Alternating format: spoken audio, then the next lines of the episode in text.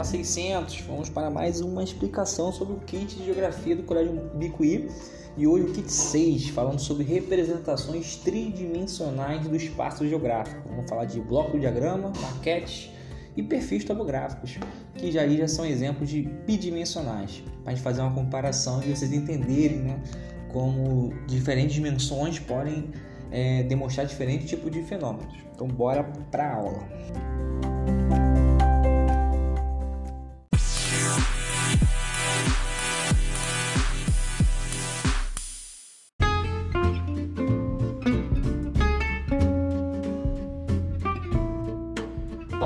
Dele é o bloco diagrama, né? Cada vez mais comum e muito utilizado em provas. Ou seja, é um bloco, né? Um grande quadrado, retângulo às vezes, que mostra as três dimensões, ou seja, tem a largura, tem a profundidade e a altura. É diferente de um mapa, por exemplo, que só tem duas dimensões. Eu falei em podcast passado, na explicação é, sobre cartografia, que o mapa, né, ele tem a difícil missão de colocar uma esfera, um corpo redondo, em um plano 2D, né, uma folha. E isso é impossível matematicamente falando é, sem causar distorções. Numa representação 3D, né, ou seja, com as três dimensões, largura, profundidade e altura, a gente consegue ver é, de uma forma muito mais detalhada o que quer ser representado, né, a, a forma do terreno que quer ser representado. Então o bloco de diagrama ajuda muito a visualização, ajuda muito ensinar, por exemplo, né? Uma coisa eu falar sobre assoreamento dos rios, né? Que é quando há muita sedimentação no fundo dos rios e eu ficar desenhando no quadro, outra é botar um desenho, é, como tem esse no kit 1, é, que mostra um rio passando, que mostra as encostas, eu posso fazer toda uma, uma preparação melhor para vocês visualizarem. Então, o bloco diagrama é muito útil, tá, para visualizar diversos tipos de fenômeno e para entender, entendê-los, né, fazer a sociedade entendê-los. Mas ele tem essa, essa especialidade que ele é em três dimensões e o mapa, por exemplo, são em duas dimensões, tá? O mapa não tem esse efeito de profundidade, né? Eu até tenho um exemplo, acho que no kit, se a gente for mostrar um relevo no mapa, a gente usa a legenda através de cores, né? Um, ou seja, um, uma cor mais clarinha seria um, um, relevo um pouco mais plano, menor, 100 metros, 200 metros. Se eu faço uma cor mais escura na legenda, isso é uma convenção, tá? É, aquele relevo é maior, chega a mil metros, por exemplo. Então tem a escala de cores para fazer a gente entender, ao olhar o mapa, né? Qual é o local maior, qual é o local menor. No bloco de diagrama não, eu bato o olho e já sei qual é. A maquete também é bem interessante porque também é uma representação 3D. É muito comum nas escolas, né? O sucesso aí danado em geografia, em ciências, que a gente faz muito. Vocês estariam fazendo muita maquete com a gente se tivessem aula presencial a gente faz essa representação é, em miniatura, né? É uma A gente pega uma área e coloca ela em três dimensões é, em uma, uma, uma área isopor, né? Pode ser papelão, pode ser vários tipos de materiais, tá? O mais comum que vocês utilizam é, é papelão ou isopor, até gesso, né? Hoje em dia, mais é, pode ser de vários materiais. Arquitetos utilizam muito maquete para mostrar é, as suas, seus pensamentos, suas obras, seus projetos. Então não é utilizar somente nas áreas é, da escola, né? Para trabalho não, maquete é coisa séria, é, muita gente trabalha com isso. É, mas tem uma diferença que a gente pode falar que os blocos de diagramas procuram representar mais de forma tridimensional, ao passo que as maquetes de fato são tridimensionais e podem ser vistos de todos os lados e ângulos, né? Tem essa diferença, né? Não deixa de ser um desenho, um bloco diagrama, entende? Enquanto a partir da maquete, não, a maquete está ali realmente 3D na tua frente, né? Então tem essa, essa diferença. O bloco diagrama é um desenho em três dimensões, digamos assim, e a maquete não, é uma coisa real na tua frente em três dimensões. Tem essa pequena diferença entre maquete e bloco diagrama.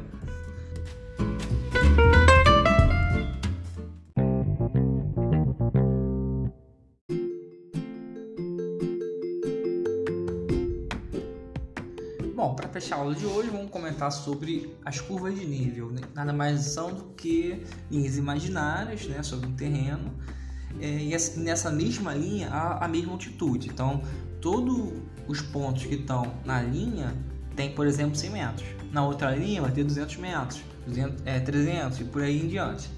É, vai sempre respeitar né, o, essa equidistância. Não? Então, se eu representar uma curva de nível de 100 metros, ela vai pular de 100 em 100. 100, 200, 300, 400 metros.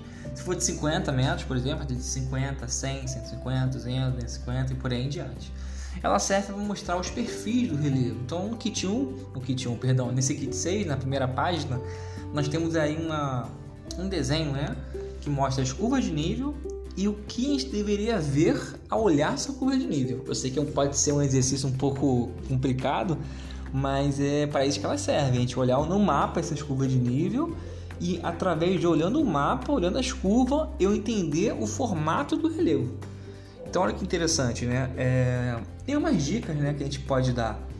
Na, no primeiro desenho aí, nós podemos ver que as áreas mais íngremes, ou seja, aquela que tem aquela subida ou descida um pouco mais intensa, é quando as linhas estão juntas.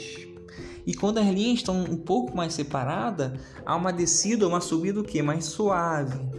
Então tem essa grande dica para você é, visualizar o, o terreno na sua frente.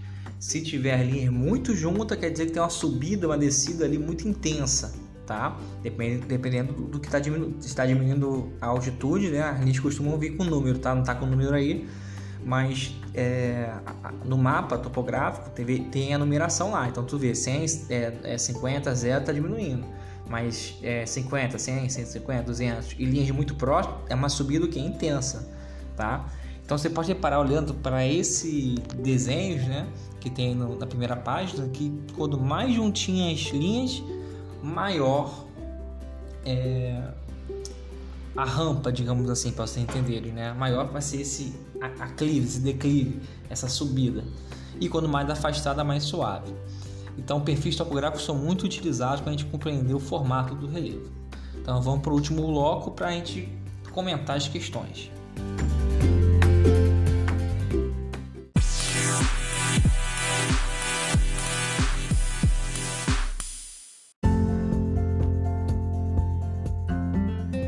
nessa número 1, um, nós temos algo que eu foquei, falei bastante aqui no, no primeiro bloco do, do, podcast, que é a diferença entre a representação do espaço geográfico, ou seja, uma área, né, entre um mapa e um bloco diagrama. Né? Então foquei bastante nisso lá no primeiro bloco, que então só voltar aí o, o áudio ou ler o kit, né? A gente também descobre várias coisas lendo, é, que vocês vão compreender isso, né? Qual é a diferença entre o bloco diagrama e o mapa. É, no número 2 nós temos aí um, uma, uma imagem, digamos assim. Esse tipo de imagem é o quê? Né? Que, que, tipo de representação é essa que eu comentei lá em cima? Eu falei hoje de mapa, bloco diagrama, maquete, perfil topográfico. Qual das quatro ele, essa imagem representa? Né?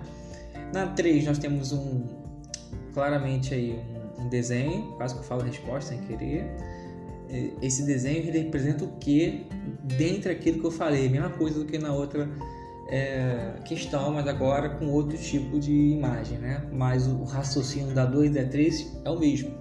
E na 4, aí sim algo mais complicado, mais, um pouco mais é, difícil, né? Ele pergunta é, se os, os, perfis topográficos mostram a variação do terreno de uma perspectiva pontinho pontinho, vertical em pé, horizontal deitada, oblíquo um pouco de lado para cima e transversal de lado.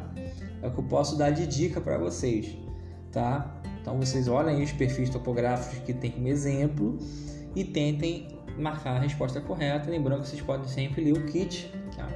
Cada leitura do kit é uma descoberta interessantíssima. Então, vamos ficar por aqui. Até a próxima!